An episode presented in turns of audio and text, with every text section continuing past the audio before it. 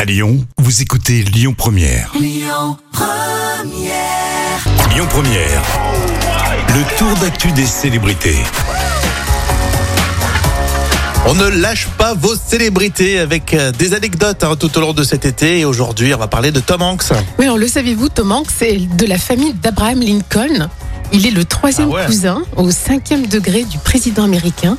Et les deux hommes ont pour ancêtre commun John Hanks, qui est l'arrière-grand-père de l'arrière-grand-père de Tom Hanks. J'avoue, euh, sur un CV, ça le fait quand Ah même. hein. oui, carrément. oui. C'est de la famille du président. Donc euh, Tom Hanks, euh, bah, c'est de la famille de Abraham Lincoln. C'est Impressionnant. énorme. hein.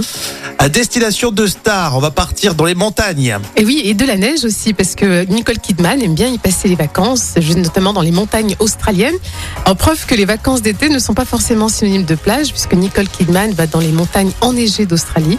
Au cours d'une randonnée en raquette, l'actrice profitait du grand air. Ah, J'avoue que ça fait bizarre hein, d'imaginer des vacances euh, à la neige l- pendant l'été chez nous, quoi. Oui, c'est ça. Mais bon, apparemment, euh, Nicole Kidman a besoin de, de fraîcheur.